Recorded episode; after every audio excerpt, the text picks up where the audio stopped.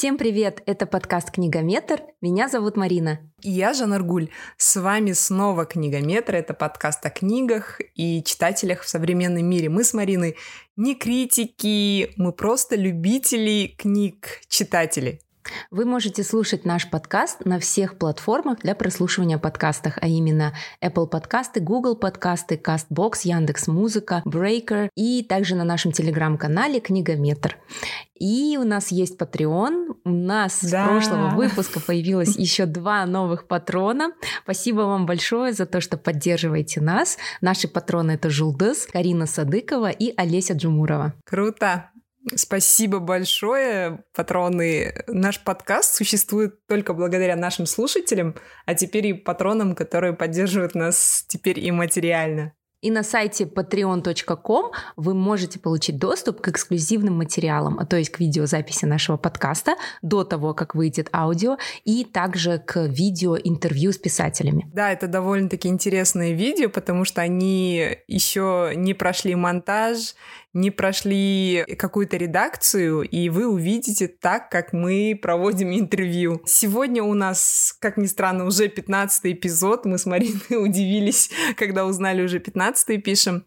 И у нас сегодня очень интересная тема. Да, сегодня тема посвящена литературе Центральной Азии, а именно стран Кыргызстан, Узбекистан и Таджикистан. Сегодня мы не будем говорить о казахстанской литературе, но так как мы из Казахстана, мы хорошо осведомлены о казахстанской литературе и посвятим этой литературе еще несколько эпизодов. А сегодня мы будем говорить об авторах, писателях, поэтов э, Кыргызстана, Узбекистана и Таджикистана. Знаешь, Марина, когда мы выбрали эту тему, я не думала, что мы столкнемся с проблемой отсутствия информации о современных писателях. То есть э, мы знаем писателей со времен СССР. Это вот Чингиз Айтматов, э, Садридина Айни, Саида Ахмада. Это писатели, благодаря которым литература Центральной Азии стала известна на весь мир. А, такое чувство, как будто после распада СССР в наших странах перестали писать, хотя копнув еще глубже, мы почти с Мариной вели поиски месяц, мы все-таки нашли этих современных писателей, они есть, и их много, просто в сети информации про них очень мало. И при всем желании прочитать книги современных писателей, мы их не нашли в hard copy, то есть их сейчас очень мало издают. И я, например, из современных писателей, признаюсь честно, только читала одного автора, это Сухбат Афлатуни, под этим псевдонимом пишет узбекский писатель Евгений Абдулаев. Я у него читала «Поклонение Волхвов», э, «Глиняные буквы, плывущие яблоки». И они действительно великолепные книги. Это там как раз-таки есть тот магический реализм, но с узбекским колоритом, потому что магический реализм мы как-то привыкли, что это для латиноамериканских стран, да, а тут с узбекским колоритом. Это юмор, игра слов, смыслов. Но как бы я не хотела получить у него комментарии, мы не могли найти к нему выхода, он даже не дает интервью, да, и мы не смогли поговорить с ним. А, да, на самом деле, когда мы решили поговорить на эту тему, мы думали, что, как обычно, зайдем в Google, найдем да. очень много классных э, сайтов о современных писателях Центральной Азии, а, сможем найти местные магазины Ташкента, Бишкека, Душанбе, а, посмотрим ассортимент современных книг, возможно, даже почитаем какие-то из этих книг и подготовим готовимся к эпизоду. Но все оказалось не так просто, как говорит Жан Аргуль. И у меня есть э, хорошие знакомые в Ташкенте, в Бишкеке, в Душанбе. Причем это действительно такие очень современные э, люди, которые в курсе всех тенденций, журналисты. И когда я задала вопрос, к сожалению, они задумались и не смогли э, дать очень много имен, потому что, например, в Бишкеке ситуация такая, когда я спросила, какие есть крупные книжные магазины, то мне ответили, что э, в основном э, бишкекчане покупают книги на Wildberries, а Wildberries.ru — это российский сайт. То есть я думала, что там тоже есть такая большая книжная сеть, как Меломан, но, как оказалось, нет. То же самое, когда я спрашивала у своих знакомых из Ташкента или Душанбе, мне не смогли дать имена популярных. То есть, знаете, всегда а, в каждой стране, я думаю, есть какие-то имена на слуху, вот, которые э, всплывают в голове даже у человека, который не читает. То есть все знают, угу. что это вот, допустим, писатель, да, или поэт, неважно, хорошо к нему относятся угу. или плохо, то есть как-то его знают. Но а, мы действительно столкнулись с трудностями, но это не говорит о том, что литературы в этих странах нет, да. естественно. И когда я искала современных писателей, мои поиски привели меня в портал, который называется «Новая литература Кыргызстана». Это электронная библиотека отечественных авторов э, Кыргызстана, но там были и произведения таджикских, узбекских современных авторов. Я была очень рада, и нам удалось связаться с членом редколлегии портала кыргызской поэтессы, которая возглавляет сейчас общественный фонд «Культура Намада» Наристе Алиевой. И мы у нее спросили, как сейчас живет современная кыргызская литература какими трудностями сталкиваются современные авторы и как издаются книги, которые пишутся на родном языке, то есть на кыргызском. И, конечно, а, о портале «Новая литература Кыргызстана». А, если вы ищете, что почитать у современных писателей, мы оставим все ссылки в нашем телеграм-канале, вы можете посмотреть. Там, к сожалению, вкладка казахстанских авторов была пустая. И я скажу, что любой человек, оказывается, может отправить э, на портал свои рассказы, свои романы, и после модерации можно свободно выложить без какой-либо оплаты в свободный доступ свои произведения. То есть э, смело можете обращаться в этот портал. Нургуля, правильно понимаю, что там можно читать только в электронном виде? То есть физические книги этих авторов приобрести нельзя? Да, к сожалению, это только электронная библиотека. Ты знаешь, может быть, в будущем они оформят какой-нибудь альманах писателей Центральной Азии, если найдутся меценаты, спонсоры. Я очень на это надеюсь. Самое главное — это общение с людьми. Есть э, уже и на уровне монетизации какие-то позитивные аспекты. Конечно, проект уже на сегодня, он в какой-то степени, не полностью, может быть, но уже окупает себя онлайн и плюс приносит хоть небольшую, но радость нашим писателям, а, нашим поэтам. Десять лет назад мы запустили этот проект. Вот Олег а, начал его, да его детище, он его создал. Я в тот период тоже у нас как-то так вот произошло соединение. Я тогда занималась культурой намады, вот издавала mm-hmm. такой журнал. Это, наверное, до сих пор остается первым и единственным журналом о культуре и искусстве Центральной Азии. Вот. И сейчас мы живем онлайн, онлайн э, репрезентация есть. Была у нас студия также, но из-за ковида, из-за всех вот э, тех перипетий, которые сейчас, мы, в принципе, уже полностью нацелены на работу в сети. Сами знаете, что ситуация в Центральной Азии, не только в Кыргызстане, но и в Казахстане, и в Таджикистане, и Узбекистане с литературой достаточно, правда лучше говорить, что достаточно да. плачевно, плачевно. Да. Потому что э, я это как-то уже приняла, приняла тот факт, что, конечно, это не Советский Союз, в Советском Союзе все было иначе, до развала Союза. Конечно, культура, искусство. И я сама родилась в такой семье, где культура, искусство, кинематограф — это было, была жизнь. Жизнь кипела, а журналисты, художники, поэты, они имели возможность не только самореализации, но еще очень важно еще вот это вот кластер, да, общение, угу, да, общение, да, которое где ты как в соку растешь, и есть развитие, динамика, и общество, и читатели есть. Самое главное, есть читатели, которые читают, потому что писатель невозможен без аудитории, без читателей. То есть кластер вот читателей, он достаточно... Я вижу, что сейчас и молодежи очень трудно читать а, тексты. Вот, они настроены больше на мультимедиа, на аудиовизуальные формы. Вот поэтому э, где-то лет 10-15 назад я впервые в, в Центральной Азии, наверное, даже в России, одной из первых, я представила видеопоэзию. Когда Олег, он тоже, у него была такая трепещущая рана, когда он сделал пресс-конференцию и просто кричал «Помогите!» Издательская деятельность а, полностью разрушена, культура разрушена, искусство разрушено. говорю, Олег, я вас понимаю, давайте делать да. что-то вместе. Вот так мы объединились, и так вот родился наш тандем.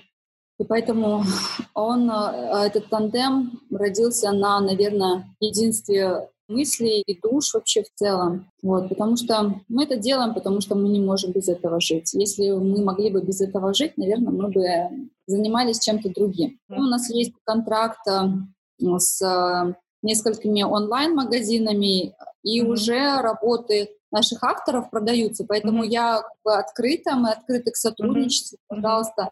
Если у вас есть серьезные авторы, которые достойны того, чтобы быть представленными на нашем ресурсе, но и плюс у которых есть готовые полные произведения, uh-huh. проза, либо uh-huh. цикл стихов, то в том числе у нас есть контракты с издательскими такими небольшими домами, но, по крайней мере, маленькая, что нас радует, но эта монетизация идет уже третий год.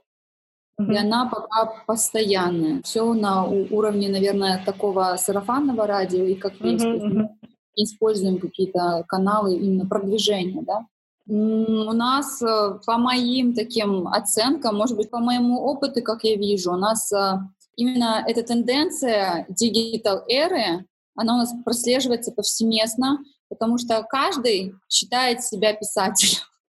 У нас вот такая тенденция, что все э, стараются быть блогерами, я не знаю, сейчас в YouTube э, кто-то, может быть, пытается выходить, социальные сети вести. Твиттер у нас очень активная такая аудитория пишущих, пишущих в кавычках людей, которые активны в Твиттере, социально активные.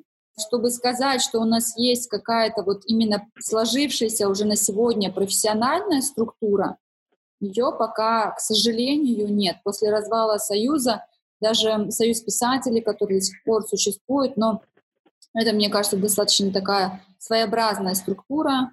Есть, и все вот так в кластерах. Есть, э, допустим, э, какие-то литературные кружки, э, литературные клубы, но все достаточно так разрознено и не оформлено как-то институционально. А когда я искала информацию о современниках, э, писателях в Центральной Азии, я набрела на очень хорошую статью на портале нож knife.media. А, очень хорошая полная статья, где рассказывается про литературу, начиная с 18-19 веков, и здесь очень много информации, а, много информации, например, об узбекских поэтессах, которые опередили свое время и которые писали довольно откровенные сонеты, воспевая угу. красоту мужчины, где мужчина а, рассматривался как объект э, желания, то есть представить Ого. такое от а, восточной поэтессы было очень сложно. Поэтессу звали Джахана Тынувайси. Она жила на территории нынешнего Узбекистана в 18-19 веках, и тогда крупнейшими поэтами были женщины. Это вот Джахана Тынувайси и ее подруга Махалараим Надира. Увайси родилась в просвещенной семье, и я хочу зачитать несколько строк из ее произведения. Она посвящает это произведение мужчине. Жемчугом его медвяных слов только перл блестящий я сравню, лишь с павлиней плавностью шагов шаг его томящий я сравню. Солнце, устыдившись в тот же миг, скроется в закатной глубине, солнечным восходом его лик и с зарей горящей я сравню. То есть э, женская лирика тогда была очень страстной и ничем не уступала мужской поэзии. Ее сына отправили на войну, где он погиб, дочка умерла от тяжелой болезни, у Василия лишилась э, семьи и замуж больше никогда никогда не вышло. И вообще у многих поэтов и поэтесс того времени судьба складывалась очень трагично. А статья называется «В краю хлопка и крови. Что надо знать о литературе Средней Азии». И ты знаешь, э, как она начинается? Вот давай я зачитаю. Давай. Образ гастарбайтера пожалуй, первое, что приходит на ум большинству жителей России, Ах. когда их спрашивают о выходцах из стран Средней Азии. В массовом сознании отсутствует представление о культурной и литературной жизни Киргизии, Туркменистана, Казахстана, Таджикистана и Узбекистана. А между тем вклад народов Средней Азии в мировую культуру велик, хоть и не очень очевиден. В средние века региональная литература была частью исламиката, мира арабо- и персоязычной высокой культуры. А на самом деле, уважаемая редакция «Нож», вы способствуете развитию ксенофобии, когда да. вы пишете статьи в таком ключе. И даже если образ гастарбайтера — это то, что ассоциируется э, с нами, с киргизами, с таджиками, узбеками, да, нельзя в медиа как писать так, потому что таким mm-hmm. образом вы соответствуете тому, чтобы укреплять эти стереотипы. И представляешь, эта статья, вот она прекрасная, здесь классный research, здесь вот, вот эта история у Вайси, mm-hmm. здесь очень много других историй, но она начинается именно так, и мне было очень-очень странно видеть такую статью а, не в какой-то, не знаю, комсомольской да. правде, да. да, а именно в просвещенном каком-то, в современном издании, как «Нож», вот.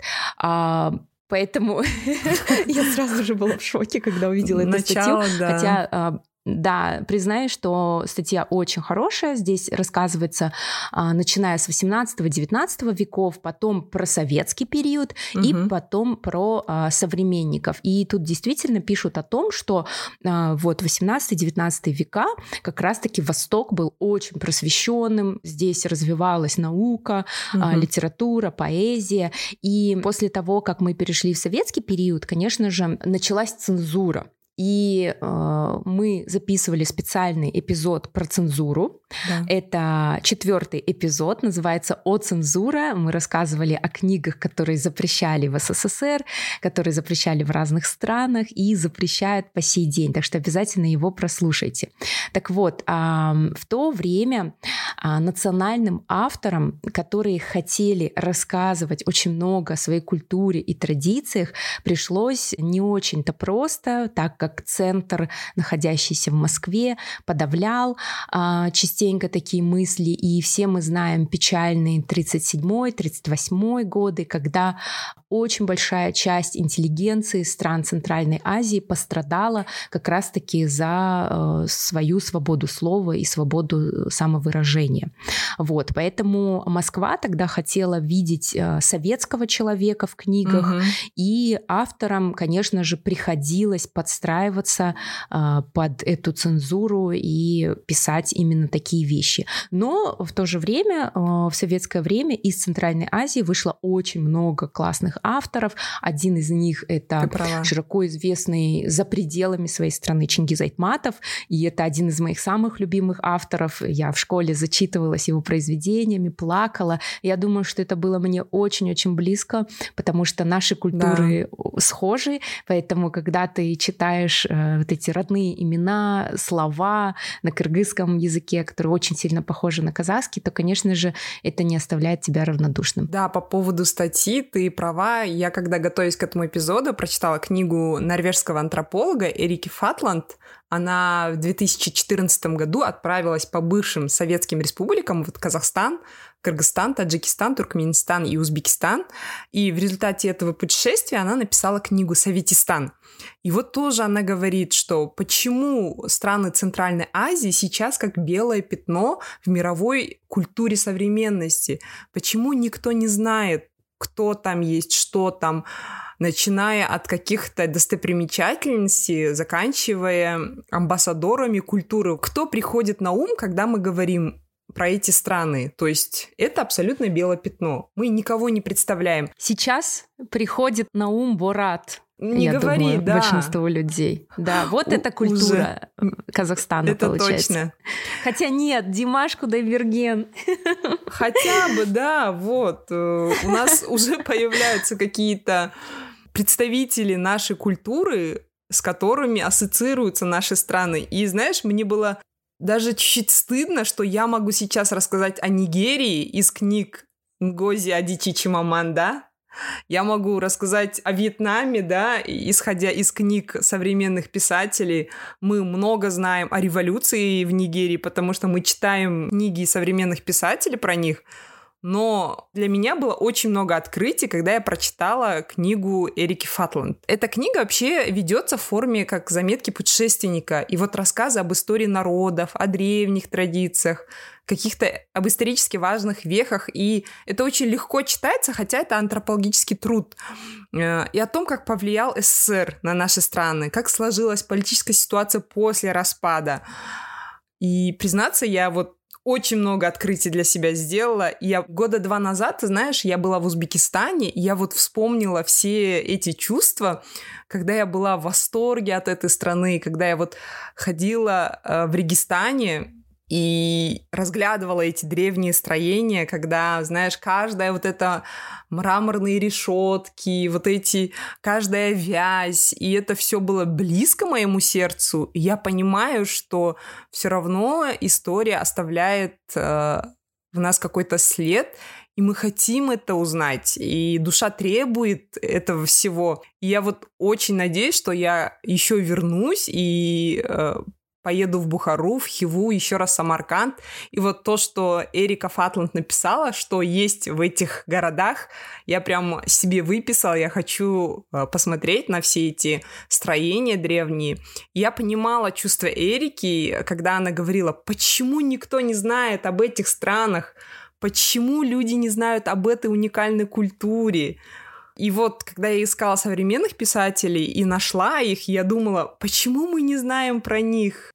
Да, ведь это наши соседи. Да, и во многом мы схожи. Мы очень схожи, у нас схожее прошлое, но при этом мы больше знаем о Японии, о да. Корее, о литературе, э, о литературе Скандинавии. Мы с тобой вообще записали целых два выпуска, досконально изучили эту литературу.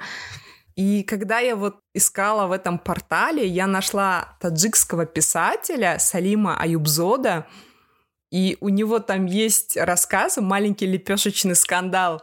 Блин, это, знаешь, такой... Э, прямо в сердце был этот рассказ. Он такой с тонким юмором.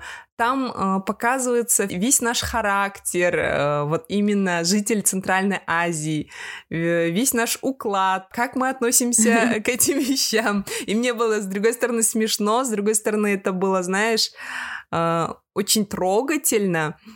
И я поставила цель найти этого человека. Я нашла его. Угу. Оказался это таджикский журналист. Э, он был главным редактором первой частной независимой газеты в Таджикистане Чариги Руз. Я надеюсь, правильно э, прочитала. Он сейчас э, живет в Праге. Э, в 91 году был удостоен первой премии Конфедерации журналистских союзов СНГ. Сейчас он директор таджикской службы «Радио Свободы», известный как «Радио Озоди», и проживает в Праге. Я, как, э, знаешь, сумасшедший фанат закидала его письмами, всеми возможными способами. И в 11 ночи, потому что у нас 5 э, часов разницы с Прагой, и мы для наших слушатели взяли комментарий у Салима Аюбзода. В свое время мы, молодые литераторы, из, конечно, инициатива исходила из Казахстана, и при поддержке, скажем, господина Назарбаева, тогда еще первого секретаря, или уже президента, точно не помню, мы издавали совместную газету «Навруз», «Наврыз», mm-hmm. ну, на всех языках Навруз, а, которая издавалась на казахском, киргизском, таджикском, туркменском и узбекском. Я не знала. А мы выпустили...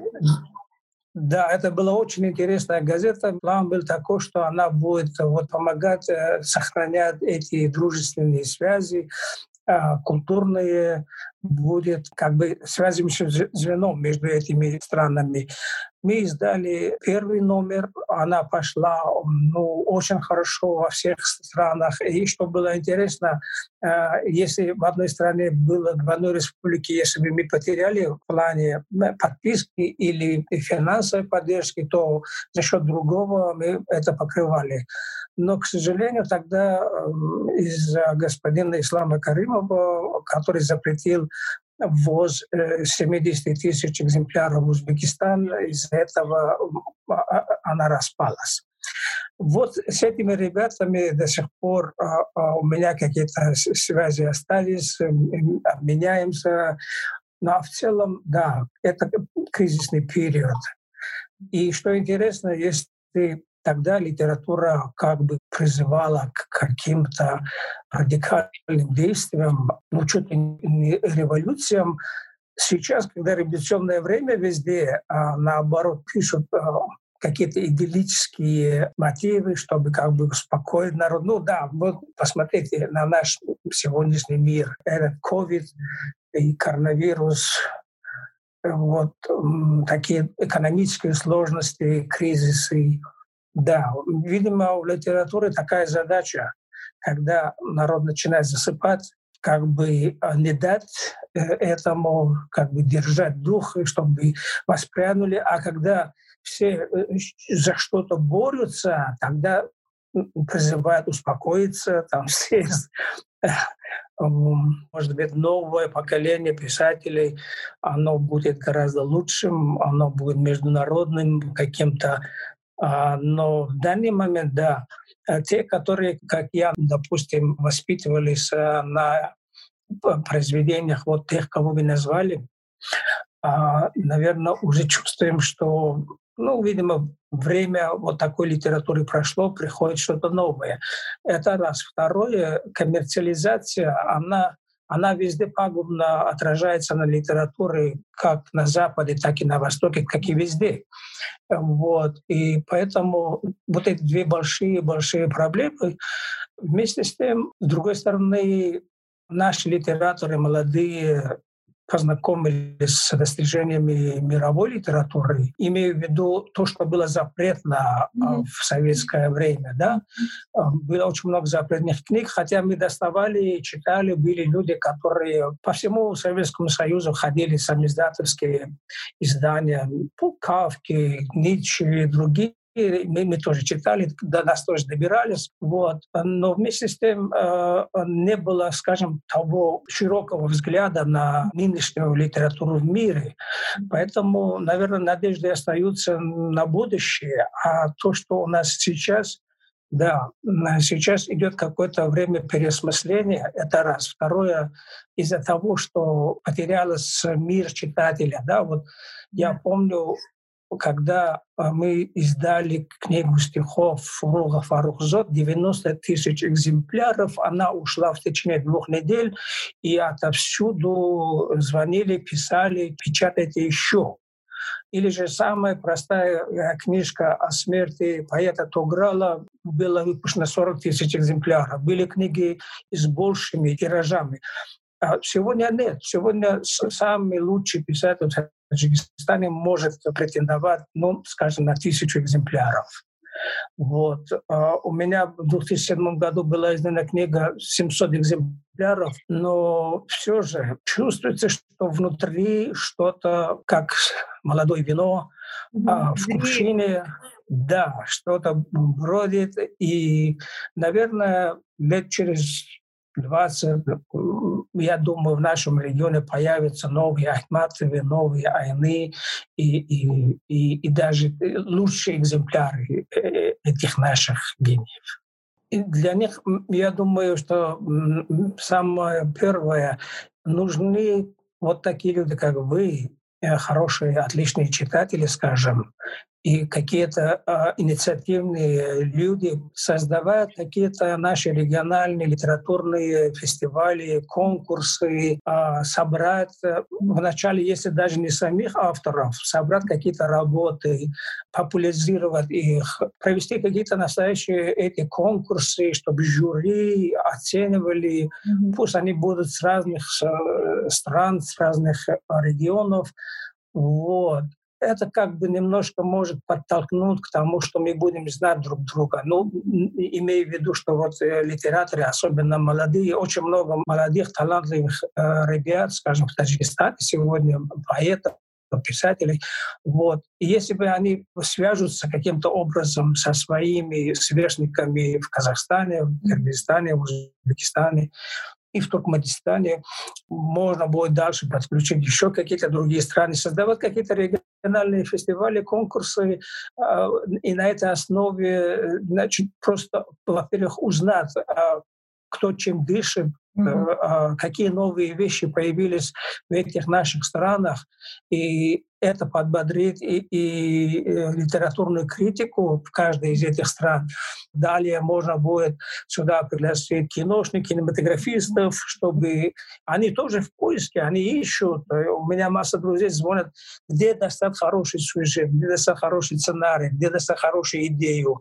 А, а, они есть, эти, эти хорошие идеи, сценарии, э, видения, но разрозненно где-то каждый по своим углам. Все великое начинается вот с маленьких шажков. Мы ведь познакомились с тобой э, в книжном клубе iBookU, и мы да. неоднократно рассказывали в своих эпизодах о том, как появился iBookU, iBookU Club, что мы там делаем. Э, это есть в нашем эпизоде про книжных блогеров и сообщества. И у меня была мечта открыть iBookU Club в Бишкеке, потому что э, мы открыли iBookU Club в нескольких городах Казахстана, и везде его очень тепло приняли. Сразу же, знаешь, не возникало особых проблем с рекламой, потому что у нас есть основной Инстаграм iBook UKZ, на него подписаны ребята из разных городов Казахстана, поэтому когда они узнавали, что iBook U Club открылся в их городе, допустим, в Актау или в Атырау mm-hmm. или в Казаларде, то с радостью приходили. И, честно говоря, я думала, что все будет так же просто и легко в Бишкеке. А, расскажу предысторию. Моя приятельница переехала в Бишкек а, из Казахстана, и она захотела обрести новых новых друзей открыть там iBook You Club. Ее зовут Айнура. Вот, Айнура спросила у меня, как лучше всего это сделать. Я поделилась опытом. И, в общем, вместе мы запустили профиль iBook UKG, вот, а, назначили встречу. И ты знаешь, а, Айнура пришла а, с этой встречи и сказала, что никто не пришел. Вот. И это было, конечно же, с одной стороны грустно, и с другой стороны для меня немного непонятно. И потом, конечно же, я поняла, что это абсолютно новый рынок, где не знают iBookU Казахстан, да, где а, нужно работать очень много над э, пиаром, над publicity, потому что все-таки путь iBookU, он не был стремительным, там пришлось очень много писать, писать, писать, распространять информацию, вот. А, и потом все-таки проходили встречи iBookU Бишкек, а, после чего Айнура уехала в Атырау, и клуб закрылся. Вот. Но постоянных участников было где-то двое-трое у клуба, и я анализировала это, и ты знаешь, мне кажется, есть много причин. Первое — это то, что не знали о том, что такое iBookU. Второе, мне кажется, все таки действительно книжная культура а, не настолько распространена. Да, Бишкек прогрессивный современный город, в котором есть модные издания, есть такая вот уже креативная прослойка людей. Я знаю классных журналистов, э, копирайтеров, предпринимателей оттуда. А, но все-таки книжную культуру, мне кажется, нужно еще ею заниматься. Вот, я не скажу, что в Казахстане прям у нас такая массовая, повальная, как поп-культура книжная, да, это не так. Но есть особенности рынка. Поэтому запуск книжного клуба iBookU в Бишкеке оказался, можно сказать, не совсем удачным, но это тоже был очень классный опыт, и я думаю, что стоит к нему вернуться когда-нибудь. Но это нужно делать, находясь физически в самом городе, естественно. Вот. И я еще, как вот уже человек, который занимается книжным блогингом uh-huh. уже довольно давно, посещала книжные фестивали, которые проводились в Алмате. А, каждый год у нас проводится Ктапфест, а да. также есть еще а, несколько других фестивалей. Насколько я знаю, есть фестиваль в Астане, а, Евразийский фестиваль книги, и также один из самых таких на слуху это Open Eurasia and Central Asia Book Forum and Literature Festival. Он проводился и в Алмате, и в Бишкеке, насколько я знаю, и проходит ну, как бы в партнерстве с британским издательским домом Herefordshire Press. А победители конкурса, который проходит на этом фестивале, получают право быть изданным угу. в этом британском издательском доме. И я нашла интересную новость, что в 2016 году автор из Таджикистана Толип Шохида Влад выпустил книгу под названием «Журавли по весне». Меня зацепило описание. Эта книга о проблеме миграции из стран Центральной Азии в Россию. То есть а, «Журавли по весне» — это история об иммигрантах, которые приехали на чужбину ради заработка. Угу. И автор показывает, что гастарбайтеры — это не просто дешевая, бесправная, беззащитная рабочая сила. Это люди со своей душой, с проблемами, мечтами и надеждами на лучшую жизнь. Блин, я вот сейчас говорю, и мне уже, знаешь... Да, я тебя понимаю. Да, потому что такая больная тема, мне кажется, для нашего региона. И э, да, я немножко расчувствовалась.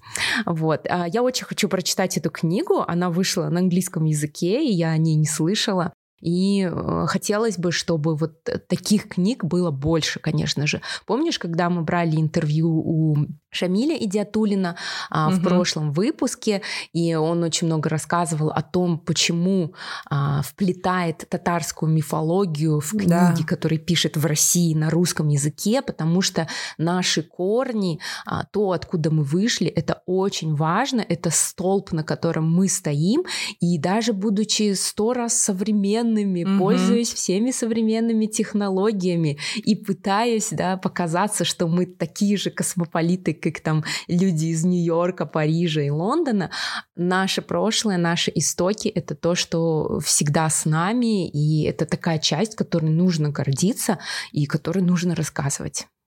Ну, еще плюс это действительно богатая почва для идей каких-то, мы можем спокойно брать любое историческое событие и на этом фоне написать. Да, конечно, можно взять любое историческое событие, связать это с каким-нибудь фэнтези, да, мифология прекрасно ложится на фантастику. Вот. Другой вопрос, как на это отреагируют наши соотечественники-читатели. Такой очень тонкий вопрос. По крайней мере, казахстанцы не очень любят, когда трогают, трогают наследие, как-то его изменяют. Да. Хотя во всем мире, да, используют историю для создания там, ну, для да. фантастических каких-то сюжетов, и это всегда очень круто, когда вот э, старое вплетается с чем-то вот футуристическим. Я тоже прочитала в одной статье, что поодиночку пробиться писателям очень сложно, потому что у нас нет издательских домов каких-то крупных, которые могут взять работу и напечатать, несмотря на то, что это какой-то неизвестный писатель. И нам приходится обращаться к издательским домам России.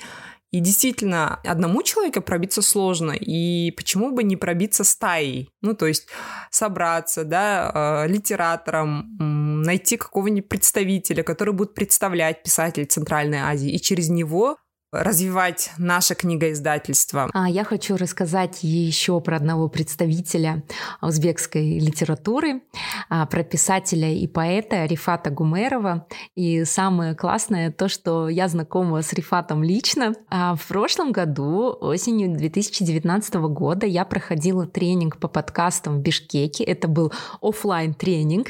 А, нас обучали российские подкастеры. И Рифат был одним из участников участников. Рифат 1958 года, поэт, писатель, философ, издатель, э, широко известен у себя на родине в Узбекистане, и он был а, самым старшим участником а, на тренинге по подкастам и хотел запустить свой литературный подкаст. Я была вообще поражена, удивлена энергией этого человека, потому что Рифат очень энергичный, он видеоблогер, у него есть собственный канал на YouTube. И пока мы э, там, знаешь, сидели, уставали на тренинге, э, Рифат снимал нас на видео, говорил, это нужно для моего видеоблога, постоянно фотографировал, документировал, очень активный, современный человек. Э, помню, мы даже ужинали вместе, и он рассказывал очень много различных историй о том, как он ездил в Москву э, на вот эти встречи с писателями, о том, как встречался с Чингизом Айтматовым, Лжасом Сулейменовым. Сейчас живет в Ташкенте и в молодости, в 70-е годы, а, как вот пишут а, на многих литературных сайтах, а, Рифат просто-таки ворвался вихрем в русскую литературу. Тогда это был молодой поэт из Ферганы, и он был очень хорошим организатором, то есть э, ездит по городам, осуществляет творческие марш-броски, встречается с классиками того времени, например, с Булатом Акуджавой и Андреем Вознесенским, и каждому из них а, дарит свой сборник стихов. В 80-е годы а, Рифат Гумеров стал издателем первого в республике альманаха «Молодость», и тогда он живет на три города – Фергана, Москва и Ташкент. А также Рифат придумал литературно-философское направление «Пафуизм», и мне нравится это название, и также поэтическую школу «Сугестивная поэзия, колдовство, очарование, неведением», а также руководит литературной студией. И в 2000-е годы создает а, международные проекты «Мир Р» и литературно-художественный альманах «Арк». Я являюсь основателем и издателем антологии современной русской литературы Центральной Азии. Вне временной отрезок 50 лет. Начало проекта с 1975 года и кончается проект в 2025 году. Сама антология должна издаваться в 50 томах. На сегодняшний день издано 5 томов. Это с 2003 по 2020 год мы издали в свет 5 томов. Наш проект, помимо литературы, поэзии, прозы, художественных переводов с других языков на русский, входят художники, фотографы, видеоартисты и люди различных творческих направлений. С распадом Советского Союза литература из государственного дела стала личным делом, персональным делом самих писателей. Если раньше человек, написавший роман, и издавший его мог спокойно жить несколько лет на гонорары от этой книги, от изданной книги, то сейчас мало написать роман. Писатель сам должен оплатить бумагу, издательские расходы, типографские расходы, за свой счет издавать эту книгу, а потом сам же должен продавать ее или договариваться с книготорговыми организациями. Государство умыло руки, отошло в сторону и перестало участвовать в этом деле. Ты знаешь, прослушав вот эти все комментарии от Наристе Алиевой, от Рифата Гумерова, от Салима Аюбзода, мы понимаем, да, что литература Центральной Азии сейчас в очень плачевном состоянии. И Салим Аюбзод сказал вот такую интересную мысль. Я понимаю, что сейчас что-то зреет. Я это чувствую, что современные люди, вот наши современники сейчас с тобой, Марина, что мы озабочены этой проблемой, и мы хотим это сдвинуть с места, мы хотим что-то делать. Может быть, отчасти наш подкаст «Книгометр» даже это делает, потому что люди узнают об этом, когда ты не знаешь о проблеме, ты не занимаешься им, ты не пытаешься его решить. А когда ты уже знаешь о проблеме, то хотя бы какие-то шаги будут делаться. И когда-то Советский Союз называли страной великого читателя, я надеюсь, это вернется в наши постсоветские страны, потому что сейчас называть наши страны странами великого читателя очень сложно, потому что в то время художественная литература издавалась очень большими тиражами, и писательское слово было востребовано везде. Но, к сожалению, после распада рынок, да, кажется, как будто победил литературу в этом периоде. И сейчас мне очень грустно, что книги сейчас могут издавать только те, у кого есть деньги. И ты понимаешь, да, что писатели не могут себе позволить издавать э, книги, потому что издание книги это действительно большие затраты. И даже фестивали, которые проводятся, не все писатели там могут участвовать. Во-первых, они не все знают, потому что когда я хотела с ними связаться, у некоторых даже не было электронной почты. Это, во-первых, взрослые люди, я понимаю, что они не все умеют пользоваться, да, может быть, они не все а, такие активные и современные, как Рифат Гумеров, и я понимаю, что они остаются за бортом этих фестивалей. И когда мы рассказывали о скандинавской литературе, мы говорили о большой роли государства в развитии литературы. И я сейчас понимаю, что без какой-либо поддержки, хорошей поддержки, ни со стороны спонсоров, меценатов, которые случайным образом заинтересовались и вложили деньги, а постоянная, поступательная поддержка государства. То есть, мне кажется, нужно заняться этим, потому что через сто лет никто не будет знать ни Чингиза Айтматова, ни Мухтара Уэзова, ни Садриддина Айни, к сожалению. И я боюсь, что э, наши потомки, да, уже не будут знать, насколько была глубокой, насколько была страстной, насколько была интересная литература Центральной Азии. Итак, давай подведем итоги сегодняшнего эпизода. Он получился немного грустным, но, как вот ты правильно заметила, когда есть проблема, мы можем ее определить и придумать, как ее решить.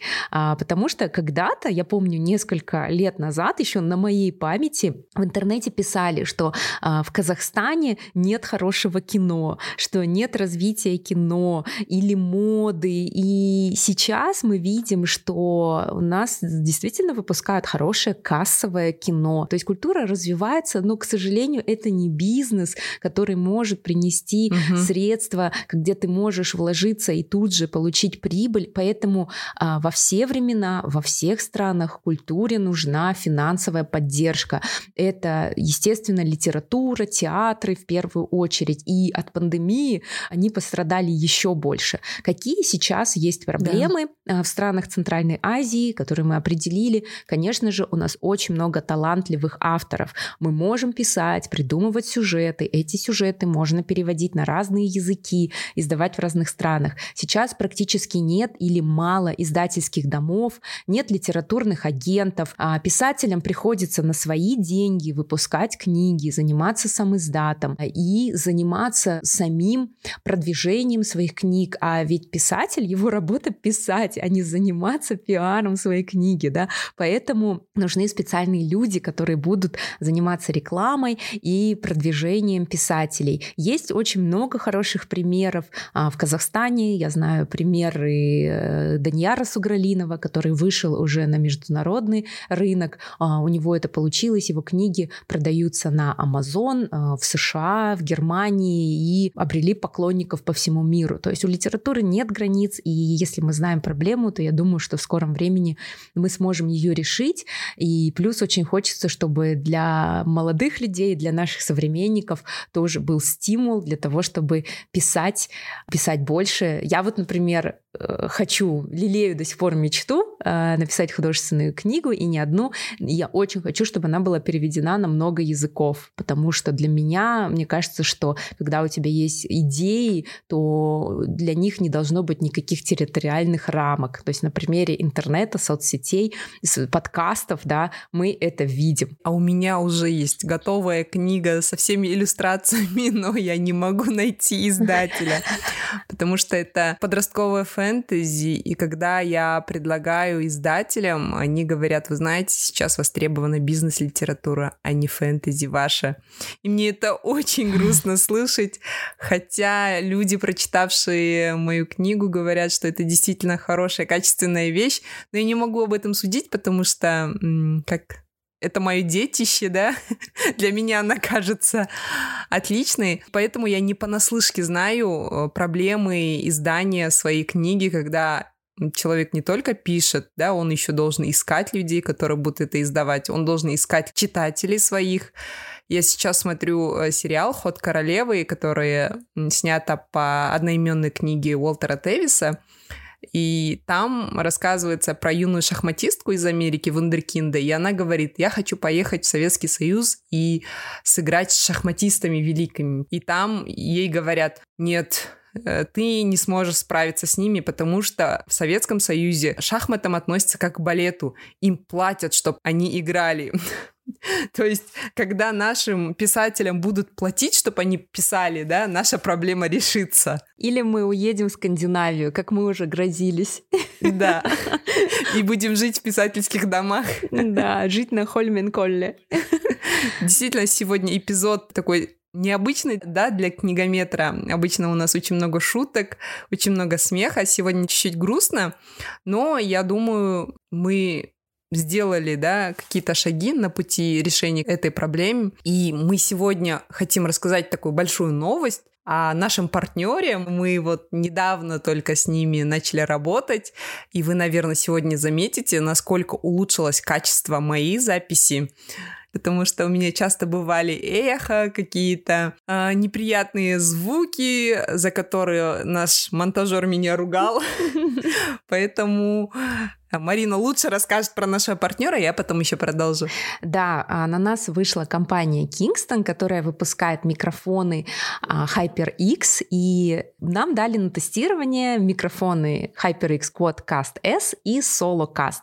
А, это микрофон, это действительно едва ли не самая важная вещь для подкастера, потому что мы знаем, да. как важно качество аудио, так как у нас нет картинки, видео, и вы, наши слушатели, хотите слушать а, и ощущать хороший звук. Вот. Поэтому мы тестируем эти микрофоны, мы очень ими довольны. До этого я записывалась на микрофон HyperX Quadcast, а сейчас у меня модель следующая, Quadcast S, и это микрофон, который можно использовать для стримов, для подкастинга, для вебинаров. Я также делаю озвучки на этом микрофоне, и у него очень хорошее качество звука, потому что есть встроенное шумоподавление, и есть несколько несколько режимов настройки. Но так как я чаще всего записываюсь одна, я использую кардиоидный режим, то есть это тот режим, который а, направлен только на одного спикера, берет только мой голос и подавляет все остальные шумы. У меня HyperX Solocast — это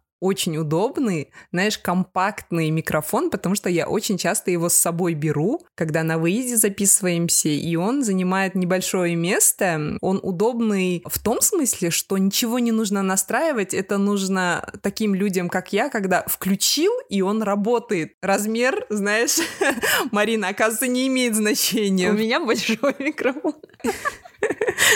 Он компактный, симпатичный, и у него есть кнопочка, когда ты можешь его приостановить, он не будет записывать, когда ты, например, слушаешь своего собеседника. И самое главное, его просто включаешь, и он работает.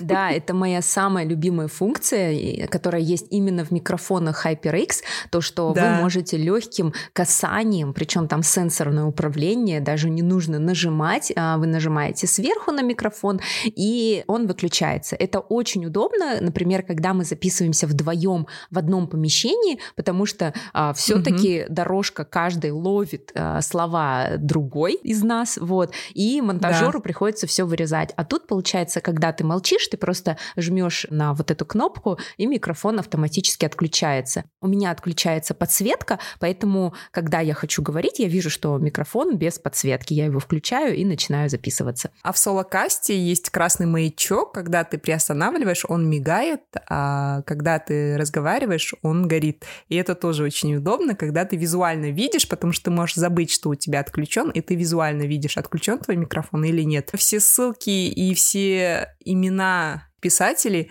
оставим а, в телеграм-канале. Большая просьба поделиться этим эпизодом, потому что я считаю, что чем больше людей услышат про эти порталы, про этих писателей, тем быстрее мы можем решить эту проблему. Да, друзья, не забывайте подписываться на наш подкаст, тогда вы сможете получать уведомления о новых выпусках, как только они будут выходить. Наш подкаст выходит два раза в месяц и выходит по четвергам. А также подписывайтесь на наш Patreon, вы сможете финансово поддержать. Как мы говорили, культуре нужна поддержка. Вот, поэтому благодарны нашим патронам за финансовую поддержку. И на Патреоне мы выкладываем эксклюзивные выпуски. А на этот раз мы выложили видео-интервью а, с писателем Салим Джоном Аюбзодом. Вот, а, читайте много хороших книг, друзья, и до новых встреч. Всем пока. Пока.